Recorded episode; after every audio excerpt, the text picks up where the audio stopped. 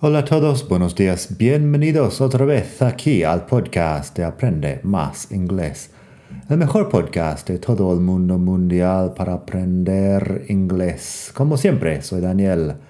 Te hablo desde la hermosa ciudad de Barcelona y hoy vamos a hablar de la diferencia entre dos verbos comunes en inglés, raise y rise, que son verbos muy parecidas además.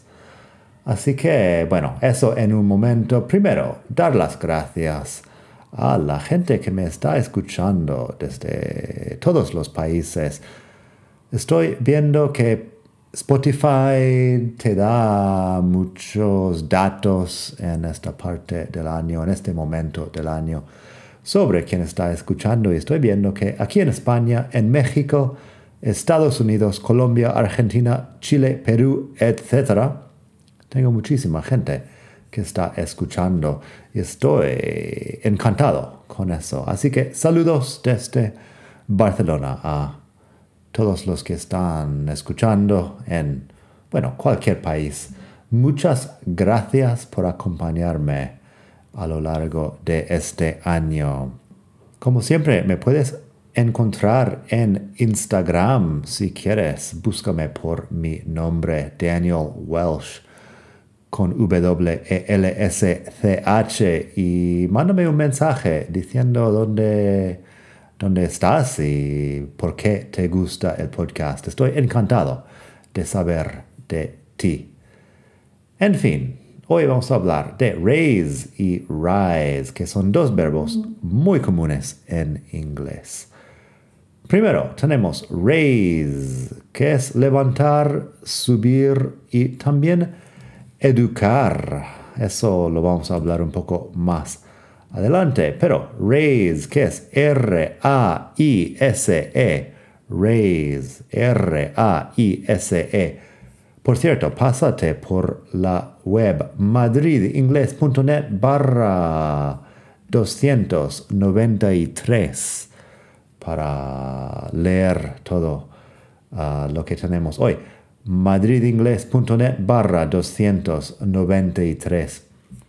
Así que raise como verbo es levantar, subir o educar.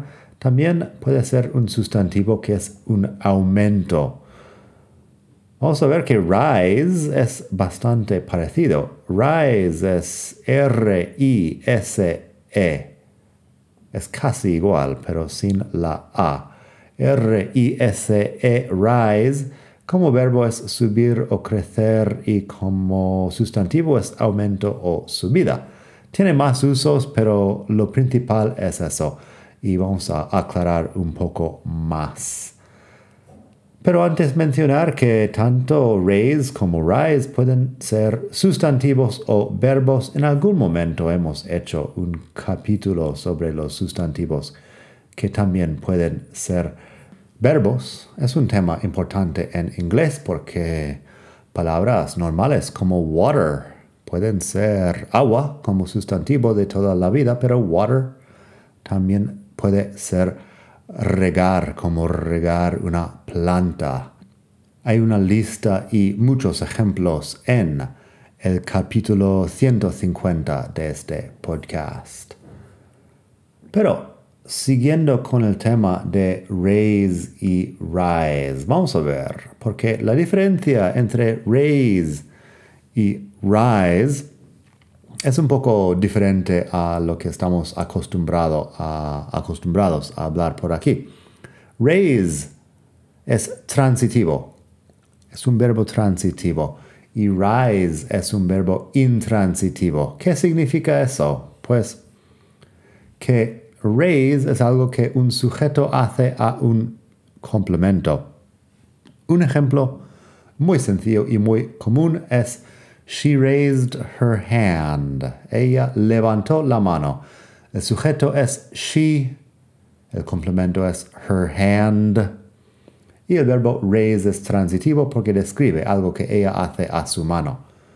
Rise, en cambio, es un verbo intransitivo, es algo que el sujeto hace solo no hay un complemento. Eso es un tema que hemos hablado en la web. No sé si lo hemos hablado mucho aquí en el podcast, pero una sencilla regla. Something rises, but you raise something. Something rises, but you raise something. Algo sube, pero tú levantas algo, en otras palabras. Así que, the sun rises every morning. El sol sale cada mañana. El sol sube cada mañana en inglés. The sun rises every morning. Ahí es algo que el sol hace sin ayuda de nadie y no lo está haciendo a algo más. Simplemente lo hace y punto. She raised her hand. Es ella levantó la mano. Así tengo ejemplos un poco más largos, pero son uh, lo mismo. The sun rises at around 7:30. El sol sube y ya. The sun rises at around 7:30. Eso está en la web donde te dije antes. Y también she raised her hand and said, I have a question. Ella levantó la mano y dijo, tengo una pregunta. She raised her hand and said, I have a question. Vamos a ver más ejemplos en un momento, pero ahora sería un buen momento para recordarte que rise, R-I-S-E, rise, es un verbo irregular y la conjugación es rise, rose, risen. En cambio, raise, R-A-I-S-E, es un verbo regular, así que termina en ed en pasado simple y también en participio pasado. Raise, raised, raised. Así, siguiendo con el tema de antes, usamos rise para algo que el sujeto hace solo. Gas prices have risen to their highest levels in 10 years.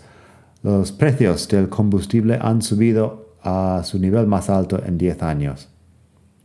Gas prices have risen to their highest levels in 10 years. También tenemos let the dough rise for an hour before baking it. Deja que la masa suba durante una hora antes de hornearlo. Let the dough rise for an hour before baking it. Dough es masa. También es dinero. Podría escribir todo un artículo sobre dough, supongo. Tiene un par de usos interesantes y también la pronunciación es interesante porque termina en GH. Dough. Bake es el verbo de hornear. Así tenemos, let the dough rise for an hour before baking it. Mientras tanto, raise, R-A-I-S-E, es algo que un sujeto hace a un complemento. The gas station raised its prices. Ahí el sujeto es the gas station. And, uh, y el complemento es the prices. The gas station raised its prices. Así que es algo que un sujeto hace a un complemento. También tenemos they raised their glasses. Cheers. Uh, levantaron sus vasos. Ellos levantaron sus vasos. Salud. They raised their glasses. Cheers. Así que eso. También hay expresiones y otros usos de raise y rise que veremos aquí mismo a continuación. Primero, raise children and raise chickens. Se usa raise como criar en el sentido de cuidar y alimentar a un niño o un animal de granja, etc. Con un niño podría ser educar más bien, en el sentido de educar a un niño. Mm, se entiende que estás haciendo todo, uh, dando de comer y también educando. Así, they raised their children as Catholics. En este caso sí están uh, poniendo énfasis en educar. They raised their children as Catholics. Ellos uh, educaron a sus hijos como católicos. Pero usas lo mismo para hablar de criar pollos. I'm raising chickens in my backyard. Estoy criando pollos en mi jardín trasero, no sé, el patio trasero de mi casa. I'm raising chickens in my backyard. Muchas veces podrías usar raise en voz pasiva cuando estás hablando de un, una persona y cómo se ha educado, porque se entiende que lo hicieron los padres o unos adultos como mínimo a una persona joven. Simplemente cambiamos el énfasis. He was raised by his grandparents after his parents died. Él fue criado y educado por sus abuelos después de que se murieran sus padres. He was raised by his grandparents after his parents died. Many children are raised in single parent homes. Muchos niños se crían, se educan en familias monoparentales. Many children are raised in single parent homes. Así en pasivo poniendo énfasis en los niños que se educan y no en los uh, padres o lo que sea que lo están haciendo. Luego hay raise y rise que hablan de aumentos de sueldo, que es algo que a todo el mundo le gusta. Rise y raise pueden usarse para hablar de aumentos del salario en Estados Unidos decimos a pay raise, R-A-I-S-E, a pay raise para un aumento de sueldo. En Reino Unido es más bien a pay rise, a pay rise, porque los dos significan subir o levantar. Así tenemos expresiones como get a raise, ask for a raise, etc. y sus equivalentes en inglés británico que serían con rise. Da un poco igual, a mí me suena mejor raise porque soy de Estados Unidos, pero lo que quieras. I'm really happy. I got a 10% raise. Estoy muy contento. Recibí un aumento del 10%. I'm really happy. I got a 10% raise. Luego tenemos the union asked the company for a pay rise and more job security for workers. El sindicato pidió a la empresa un aumento salarial y más seguridad uh, laboral para los trabajadores. The union asked the company for a pay rise and more job security for workers. She asked her boss for a raise, but he said they didn't have any money in the budget. Ella pidió un aumento a su jefe, pero él dijo que no tenían dinero en el presupuesto. Budget es presupuesto. She asked her boss for a raise, but he said they didn't have any money in the budget. Hablando de get a raise, en la otra página tienes un artículo sobre get y sus usos para hablar del trabajo, get a job, get paid, get a promotion, etc. Aquí creo que lo he grabado también. Get para hablar del trabajo, el capítulo 95. El 95, puedes escuchar ejemplos de get a job, get paid, get a promotion y mucho más. Un par de cosas más antes de terminar hoy. Qué raro que pueda pasar 20 minutos hablando de dos verbos tan comunes, pero bueno.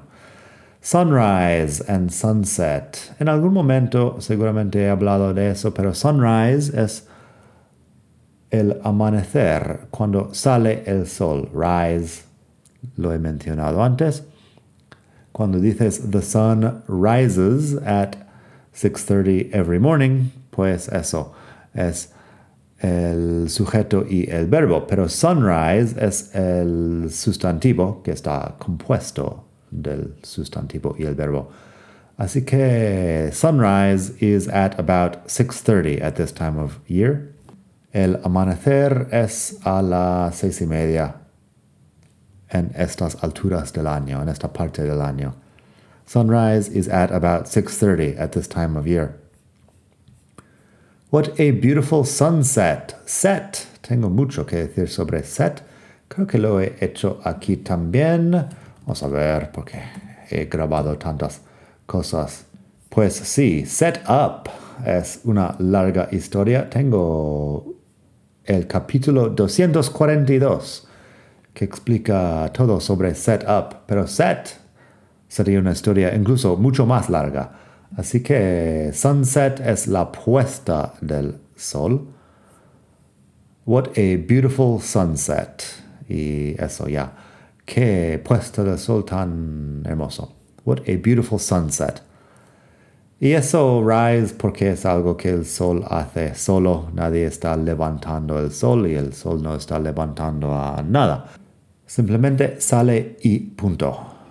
Por último hoy tenemos rise up and rise above, que son un par de phrasal verbs. He hecho todo eso porque alguien me preguntó en YouTube sobre rise up y luego para explicarlo tengo que explicar 20 cosas más. Pero rise up es como rebelarse. Muchas veces se usa hablando del pueblo que se rebela contra su gobierno. Por ejemplo, rebelarse. The American colonies rose up against the British and signed the Declaration of Independence in 1776. Las colonias americanas se rebelaron, se levantaron contra los británicos y firmaron la Declaración de la Independencia en 1776. The American colonies rose up against the British and signed the Declaration of Independence in 1776. También tenemos Rise Above. Quizá conoces una canción de Black Flag. Si te gusta el punk hardcore, la música punk hardcore, seguramente conoces Black Flag, Rise Above. Puedes buscarlo en YouTube. Rise Above. Rise Above es como superar, trascender algo en el sentido de estar por encima, como no dejarse llevar por cosas estúpidas. Es un poco difícil encontrar una traducción exacta, pero el ejemplo lo aclara un poco. The political parties need to rise above their differences and work in the national interest. Los partidos políticos necesitan estar por encima de sus diferencias y trabajar en el interés nacional. The political parties need to rise above their differences and work in the national interest. En este caso, usa rise, se usa rise como para hablar de, de un movimiento hacia arriba, pero metafóricamente hacia arriba, un movimiento hacia un planteamiento más inteligente de un tema. Así que eso es Rise Above. Escucha la canción y lee la letra, lo pone un poco más claro. En fin, espero que te haya gustado esta lección. Como dije, sígueme en Instagram. Busca mi nombre, Daniel Welsh. Daniel como en la Biblia y Welsh, W-E-L-S-C-H. Búscame y mándame un mensaje, por favor, diciendo dónde estás y por qué te gusta el podcast de Aprende Más Inglés. Estoy encantado de tenerte por ahí escuchando, oyendo lo que saco cada lunes y nada, que pases un muy buen día y hasta la próxima.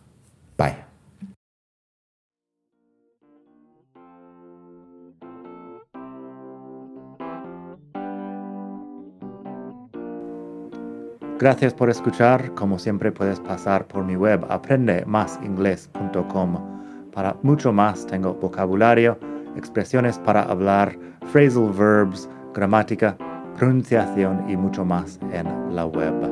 Nada más por hoy. Espero que pases un muy buen día. Hasta la próxima.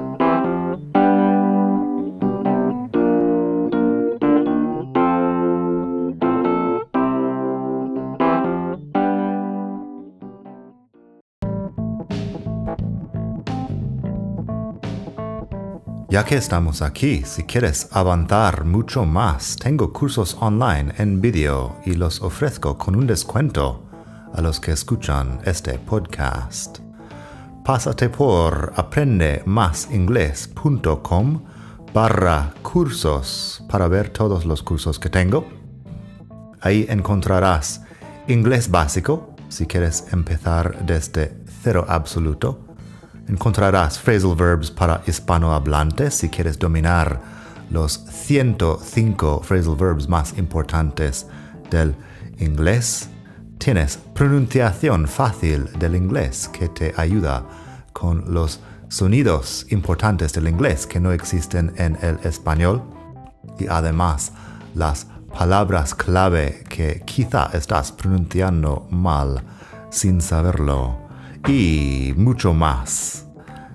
Entra el código podcast al pagar y recibirás un descuento del 33%. Esto otra vez es aprendemasingles.com barra cursos y el código es podcast. Aprende más inglés.com barra cursos. Gracias.